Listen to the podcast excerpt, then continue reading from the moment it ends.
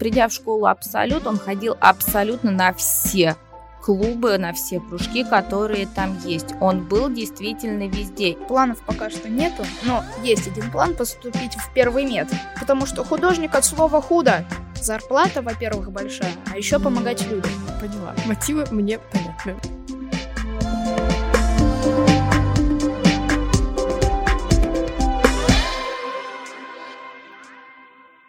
Всем привет! Это «Луч» — совместный подкаст благотворительного фонда «Абсолют помощь» и студентов вышки. Это Вика Коробейникова, и вместе с гостями подкаста мы учимся ориентироваться в мире благотворительности и инклюзии, чтобы незнание, сомнения и стеснения перестали мешать желанию помочь. Мы узнаем сами и расскажем вам, как люди помогают людям, делая это профессионально, системно и, конечно же, по любви.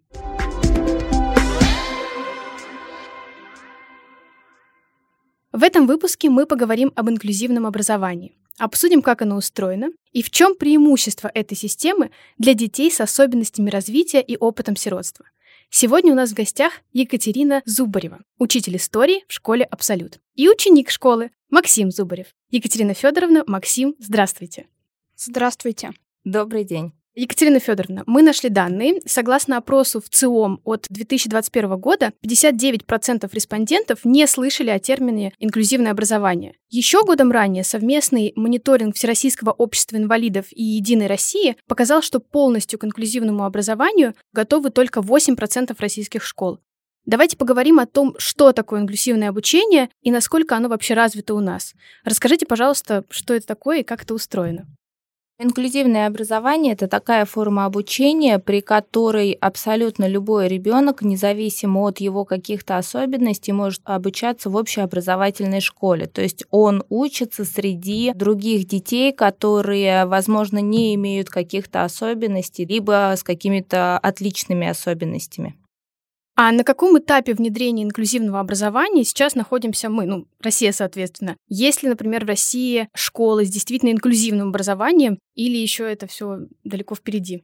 Я, конечно, могу делать вывод по своей школе, по школе Абсолют и по тем школам, которые мы регулярно посещаем в качестве выезда, в качестве обмена практикой друг с другом. И опыт инклюзии, он вообще активно внедряется сейчас практически во всех школах. А вот это то, что я говорила про 8%, это не совсем корректные данные? Я не видела эти статистические да. данные, поэтому на данный момент я их, к сожалению, прокомментировать не могу. Угу. Как вам кажется, сколько времени в наших реалиях у обычной школы может занять переход от обычной школы, соответственно, к инклюзивному образованию? И какая поддержка вообще нужна и от кого, соответственно?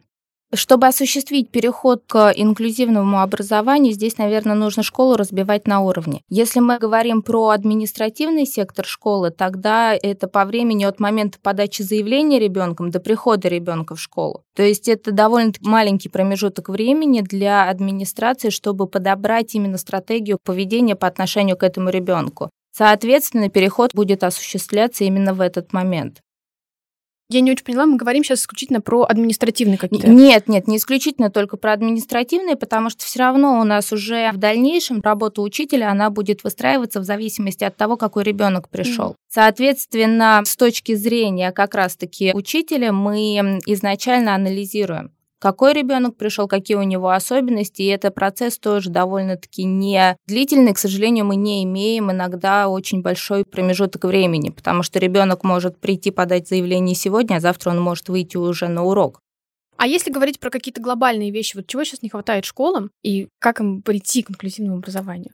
Школам может не хватать э, материально-технической какой-то базы оснащения, в школе может не хватать специалистов. Это индивидуальный процесс по каждой школе, и каждую школу нужно рассматривать отдельно. То есть э, мы не можем сказать, чего конкретно не хватает всем школам. У каждой школы своя история. Ну да, и, соответственно, и детишки да, разные. Да, да, конечно, детишки разные, история своя. Вот, например, я знаю, что есть школы, в которых подход к школе ступеньки. И, ну, соответственно, да, да ее нужно будет менять.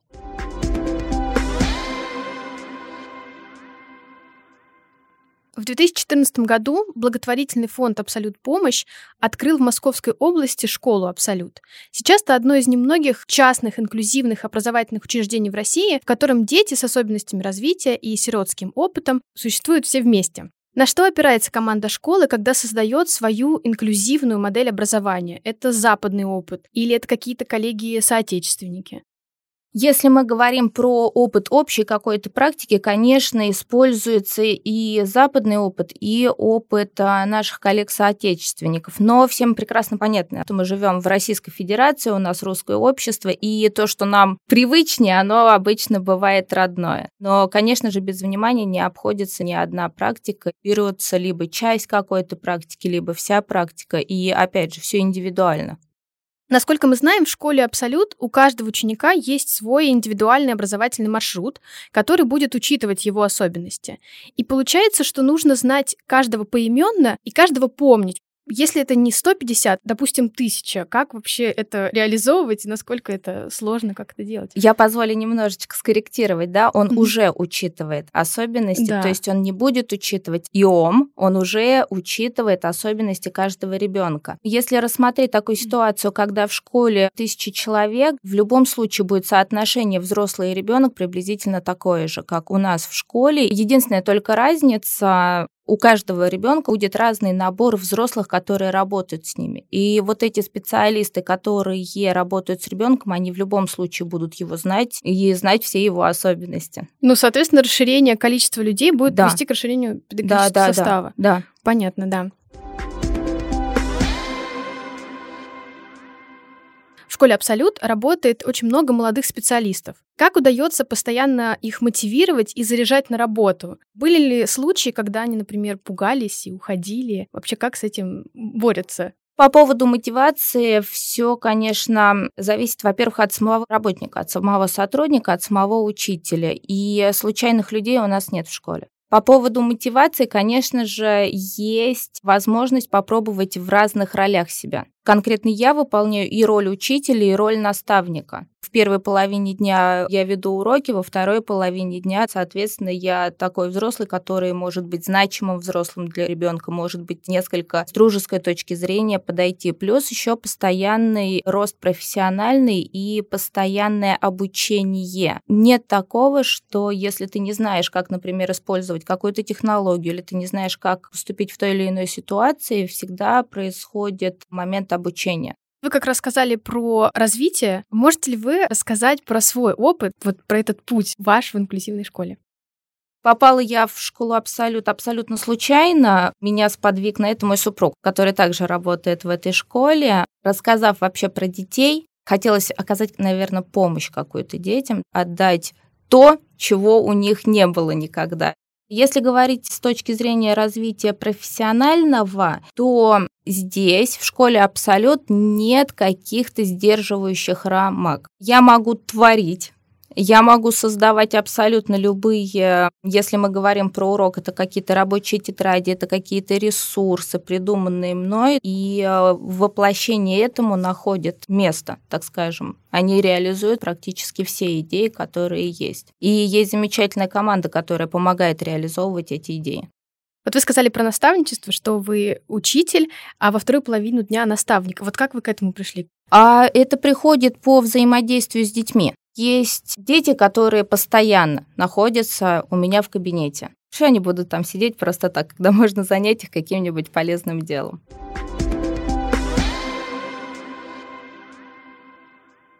Давайте вместе поговорим об опыте обучения в школе Абсолют, как со стороны преподавателя, так и со стороны ученика. И, Екатерина, сначала к вам вопрос. Как устроено вообще обучение в школе Абсолют? Обучение в школе «Абсолют» с этого учебного года обустроено по форме полного дня. У нас детки находятся в школе с 8.30 до 17.30 где-то в среднем. И если первая половина дня это стандартные уроки, как во всех школах, то вторая половина дня это различные клубы, различные формирования, то есть дети сами выбирают, что они могут делать. Плюс еще есть время на самоподготовку, то есть у детей есть возможность подготовиться к следующему учебному дню, выполнить домашние задания, либо сделать какую-то там проектную, реферативную деятельность. Максим, Расскажи ты, в каком классе ты учишься? Расскажи про своих одноклассников и насколько у вас дружный класс. Я учусь в пятом Г-классе. У меня в классе много друзей, очень дружный. Ну, иногда происходят ссоры, там разногласия, но mm-hmm. потом миримся. А сколько у тебя одноклассников? Где-то девять. Такой маленький класс. Я училась в обычной школе, поэтому для меня это прям удивительно. Как раз до этого обсуждали твои оценки. Вот расскажи, какие у тебя любимые предметы в школе. Мой любимый предмет — это, мне кажется, ИЗО, потому что там можно не то, что сказал учитель, рисовать. Ну, угу. мы иногда это делаем. И можно разукрашивать свою вещь, которую ты сделал на других клубах. Расскажи про клубы, какие они есть и какие тебе нравятся. Ну, клубы это еще, можно сказать, кружки. И они очень разные. Например, столярка. Мы ее так называем, где делают из дерева всякие вещи. Швейная мастерская, где шьют. 3D-мастерская, там 3D-модельки делают. Еще есть кружок «Мама, я поел». Там дети учатся готовить ресторанную пищу. С ума сойти. Мне бы такое в школе. А какой тебе нравится больше всего? Мне нравится ходить к Ксении Сергеевне, нашему учителю по ИЗО, на кружок «Дар». А что это такое? Там мы рисуем разные картины. То есть тебе нравится рисовать и на ИЗО, и на дополнительных занятиях? Да. На самом деле очень интересно, что много кружков, и детям можно попробовать все. Ну, то есть проготовку еды для меня это прям ну, очень удивительно. Хотела поговорить еще про дальнейший маршрут выпускника. Есть ли он, какой он и какие вообще планы на выпускников у школы? У выпускника, да, действительно есть дальнейший маршрут, и возвращаясь к тематике дополнительного образования, к тематике клубов, как раз-таки вот эта клубная деятельность, это не в классическом понимании кружок, как все привыкли видеть. Клуб подразумевает под собой то, что ребенок может посещать то, что ему нравится. И за счет вот этого посещения можно сделать вывод, действительно, какая направленность есть у ребенка, и за счет этого сформировать его дальнейший маршрут и профессиональный в том числе числе, потому что клубы есть не только, так скажем, декоративно-прикладного mm-hmm. назначения, но и профессионального. Тот же самый кулинарный клуб, либо клуб автослесарный в котором тоже дети учатся. И в зависимости от того, какое направление выбирает ребенок, в дальнейшем, конечно, выстраивается маршрут и его дальнейшего поступления, прорабатываются варианты, куда он может поступить, предоставляются перечень образовательных учреждений. Плюс еще школа активно участвует в дальнейшем трудоустройстве выпускников. У нас в школе уже работают несколько выпускников школы. То есть правильно ли я понимаю, что школа своих детей не отпускает потом в свободное плавание и все равно держит с ними связь и контакт? Да, конечно. Вот вы сказали про то, что образовательные клубы помогают определить интересы ребенка. А было ли такое, что ну, сложно найти или все ему нравится? Вот какие интересные опыты относительно детишек были вообще? Интересные опыты, вот даже на примере Зубарева Максима вам приведу пример, который, придя в школу Абсолют, ходил абсолютно на все клубы, на все кружки, которые там есть. Он был действительно везде. И вот за счет как раз-таки выборки, которая осуществляется, да, там в цифрах, можно было понять, где он бывает больше, где он не пропускает вообще, а куда он один-два раза сходил и больше не пошел. И здесь, получается, и детки учатся делать свой да, выбор осознанный, и мы можем проследить, кому где что больше нравится. Расскажи, куда ты еще ходил и где тебе еще нравилось? Я сейчас хожу на литературный клуб. Мы сейчас там читаем книги mm-hmm. разные. Вот недавно прочитали про тополиную рубашку. Сейчас читаем «Время всегда хорошее». Это книга про то, как два ребенка из разных времен поменялись годами. Например, а, Оля Синичкина, она попала в 20 век, когда были еще очереди длинные, когда брали по одному продукту и шли в очередь, когда были телевизоры квадратные с выпуклым экраном. И вы в этом книжном клубе обсуждаете книги, делитесь своим мнением. Что вы там делаете? Мы читаем. А, вы просто все вместе читаете? Ну да, по очереди читаем. А, поняла. Ну, еще мы пишем другие книжки, мини-книжки, про эту книгу. Это как? Я не очень себе представляю. Ну, типа пересказа небольшого. Кто был, что произошло. А сейчас ты остановился на ИЗО исключительно. Я просто думаю про себя, я бы тоже ходила во все клубы, которые только можно, попробовала бы все. Не знаю, не смогла бы, наверное, на чем-то конкретном остановиться. Не, я хожу на дар и угу. на литературный клуб. Вот мы как раз обсудили немножко планы после школы. Есть ли у тебя сейчас эти планы и вообще кем бы ты хотел стать в будущем? Планов пока что нету, но есть один план поступить в первый мед. И буду пытаться выучиться на стоматолога. Потрясающе. А почему не ИЗО? Я думала, что ты сейчас скажешь, буду художником. Ну, потому что художник от слова худо. Очень оптимистично, конечно. Тебе, то есть, нравится вообще медицина и вот эта сфера? Биология, химия? Химии нет, еще нет. А биология есть? Биология есть. А, ну вот, значит, тебе нравится биология. Да, нравится. Химия тоже, думаю, понравится. А почему вообще такой выбор стоматолог? Ну, зарплата, во-первых, большая, а еще помогать людям. Мотивы мне понятны.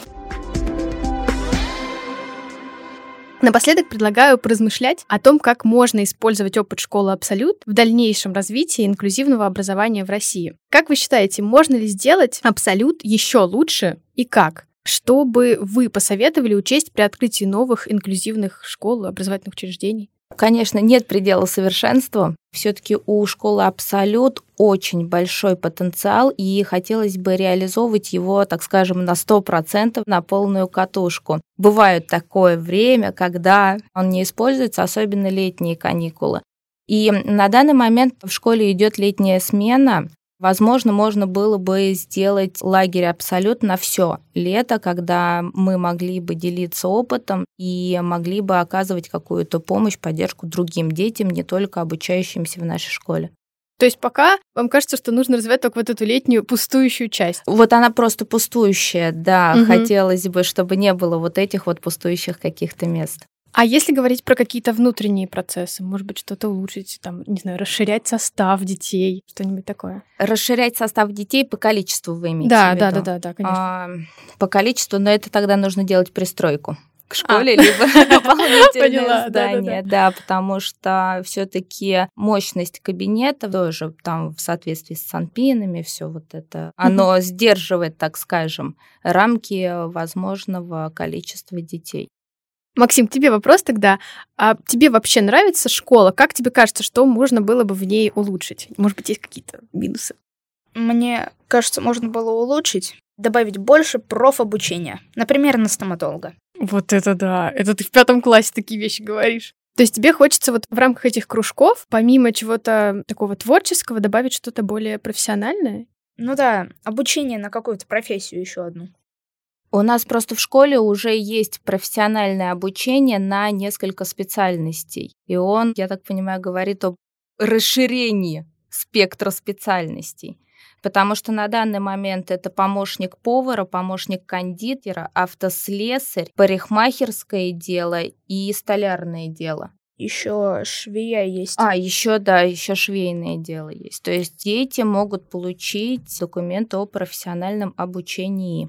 То есть, выпускаясь, они получают аттестат и получают, ну, вот то, что она, например, швея. Да. Ну, если экзамен сдадут. То есть это прям, ну, профессиональная подготовка. Да, да. А что бы ты еще добавил помимо стоматологии? Ну и помимо того, что есть, соответственно. Ой, мне кажется, не знаю. Мне кажется, все уже нормально. То есть тебе не хватает только стоматологии? Да. Поняла. Спасибо большое за ваши ответы. Мы на самом деле все так быстро, емко и очень полно обсудили. У нас в гостях были Екатерина и Максим Зубаревы. Екатерина Федоровна, Максим, спасибо большое за наш разговор, за ваши прекрасные ответы.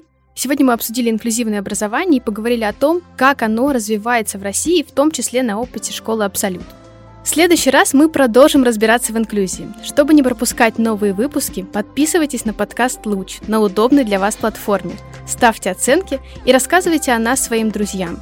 Так вы поможете привлечь внимание к теме благотворительности и помощи людям.